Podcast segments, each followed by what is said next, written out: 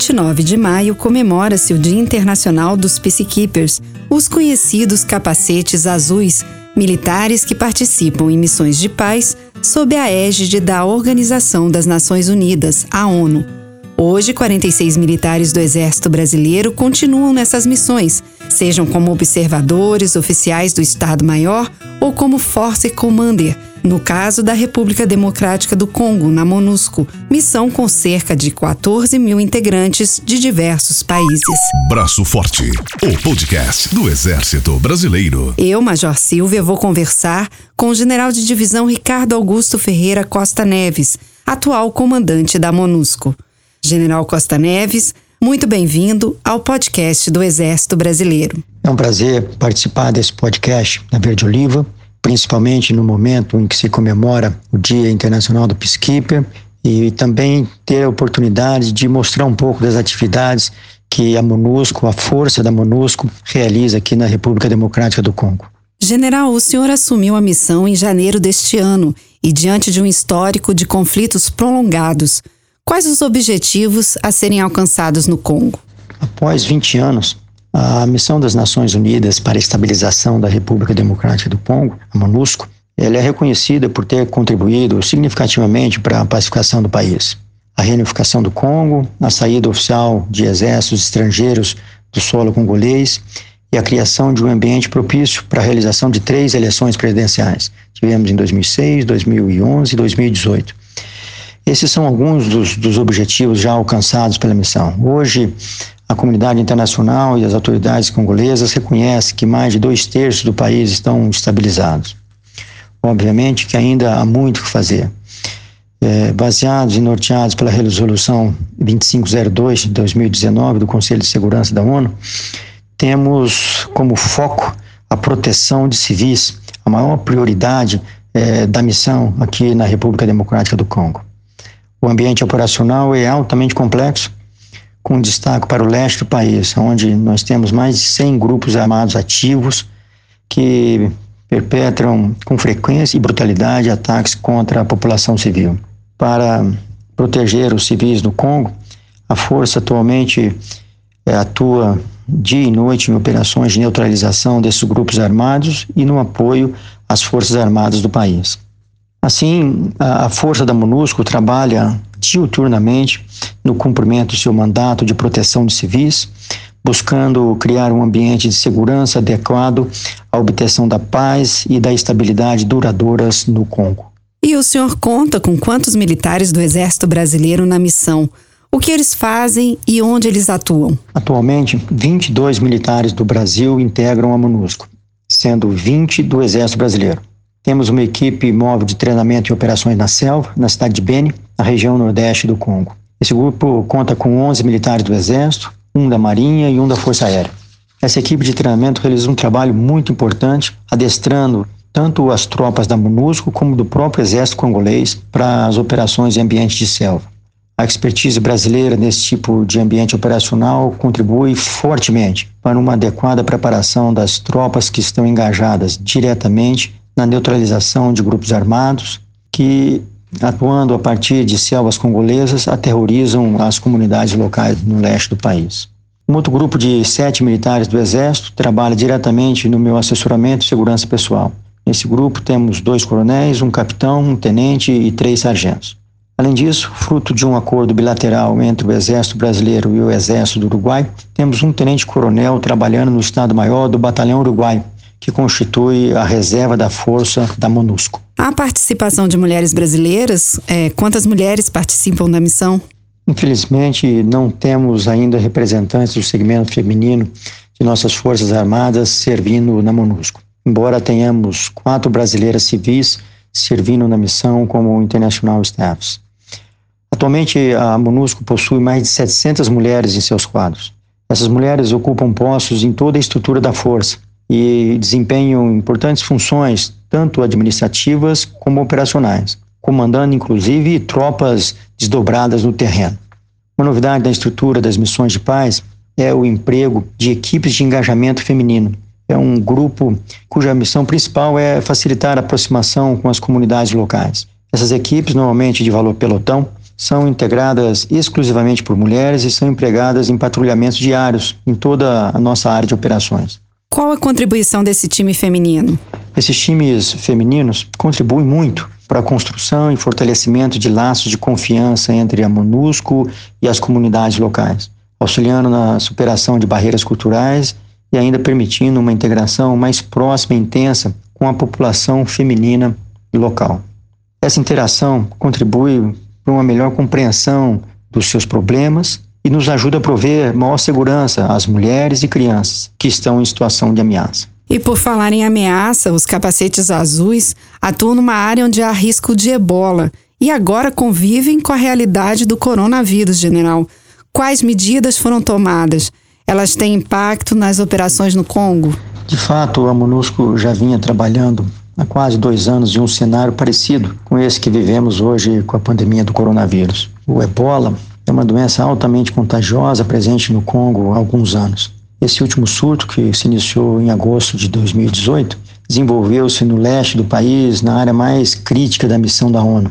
E ali é onde se caracteriza um elevado número de ações desses grupos armados contra as populações civis e, obviamente, tem a maior densidade de tropas das Nações Unidas. Somos em quase 14 mil homens e mulheres conduzindo operações militares contra esses grupos armados. O alto grau de letalidade do ebola, que beira os 70% de fatalidade dos contaminados, nos condicionou a adoção rotineira de procedimentos eficientes de preservação de contágio. E esses são muito parecidos com aqueles necessários para conter o avanço do coronavírus. Dessa forma, o processo de adaptação das operações militares da MONUSCO às restrições impostas pela pandemia foi relativamente facilitado aqui na República Democrática do Congo por essa experiência que já tínhamos com o ebola. Ainda assim, para termos condições de manter um ritmo seguro de operações nesse novo ambiente de pandemia, nós temos trabalhado intensamente nas campanhas de conscientização das tropas e também da população local sobre a importância da adoção de medidas preventivas no combate ao coronavírus.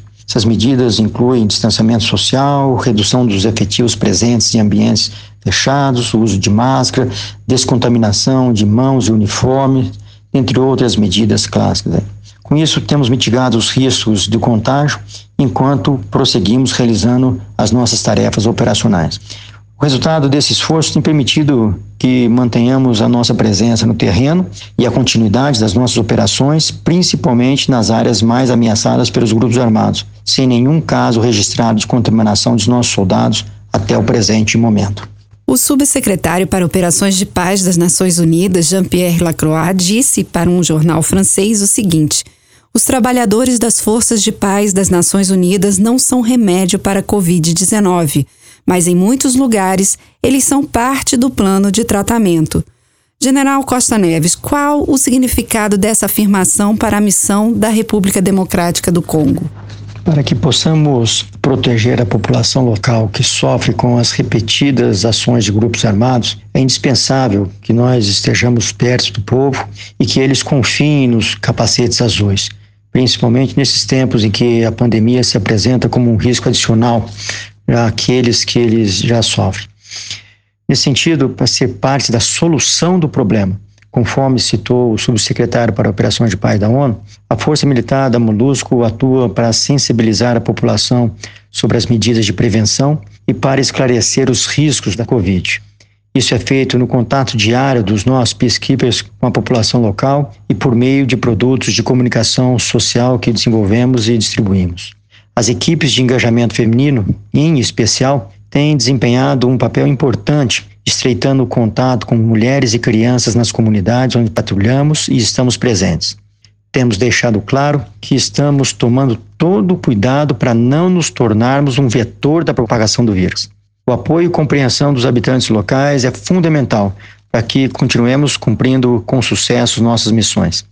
Ao mesmo tempo em que buscamos sensibilizar os civis, estamos também ativamente engajando as Forças Armadas e a Polícia Nacional da República Democrática do Congo para que juntos possamos enfrentar a doença e continuar a proteger as populações ameaçadas. Dessa forma, a força busca conscientizar os soldados e policiais congoleses sobre os cuidados que tomamos conosco mesmo para não sermos os vetores de transmissão da doença.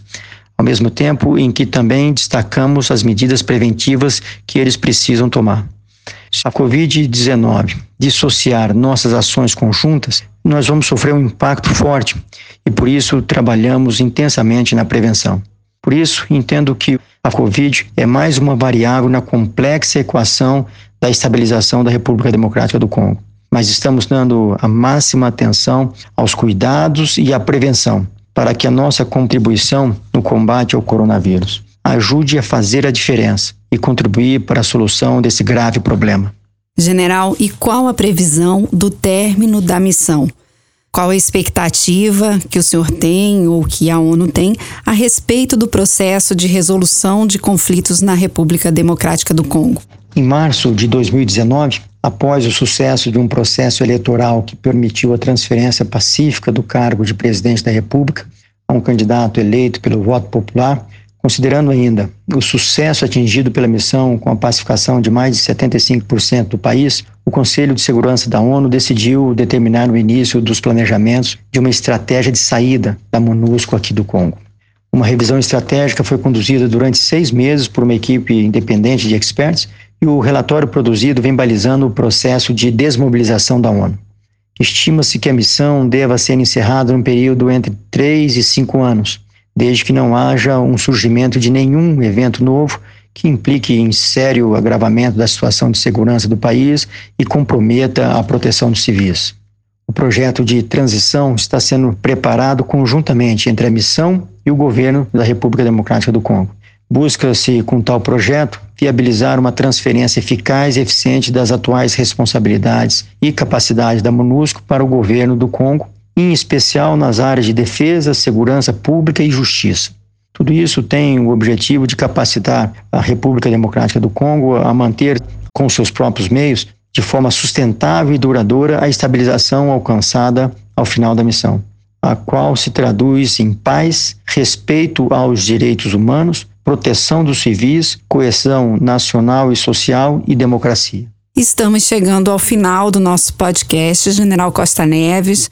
E eu gostaria de saber se o senhor quer passar mais alguma informação julgada importante neste momento. Eu gostaria de acrescentar que nessa data em que comemoramos o Peacekeepers Day, é meu desejo louvar o trabalho de todos aqueles que já operaram e operam na defesa da paz mundial.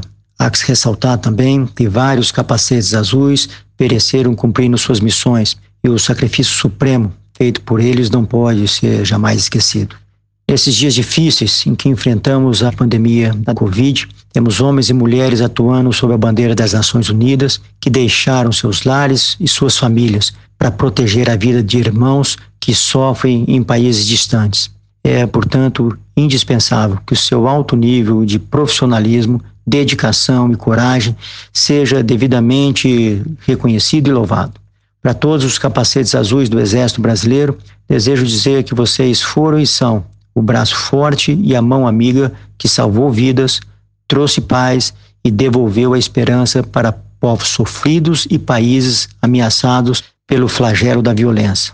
Destaco que hoje nosso maior desafio é manter o histórico de sucesso dos nossos ancestradores. Também gostaria de acrescentar que sinto um orgulho enorme de participar do desafiador momento histórico que vivemos ostentando a bandeira do nosso país aqui na República Democrática do Congo.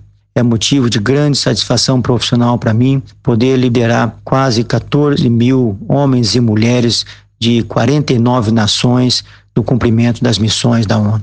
Por fim, agradeço a oportunidade concedida pela Rádio Verde Oliva de poder dar o meu testemunho como um boina azul brasileiro a serviço da paz mundial. Envio um caloroso abraço aos nossos ouvintes e espero que todos possamos celebrar propriamente essa importante data. Brasil acima de tudo. Terminamos aqui. Agradecemos a participação do general Costa Neves, que hoje comanda a missão na República Democrática do Congo. O Braço Forte, o podcast do Exército Brasileiro, volta semana que vem com temas da Força Terrestre, das Forças Armadas e do Brasil. Acompanhe nas plataformas de acesso e no site do Exército.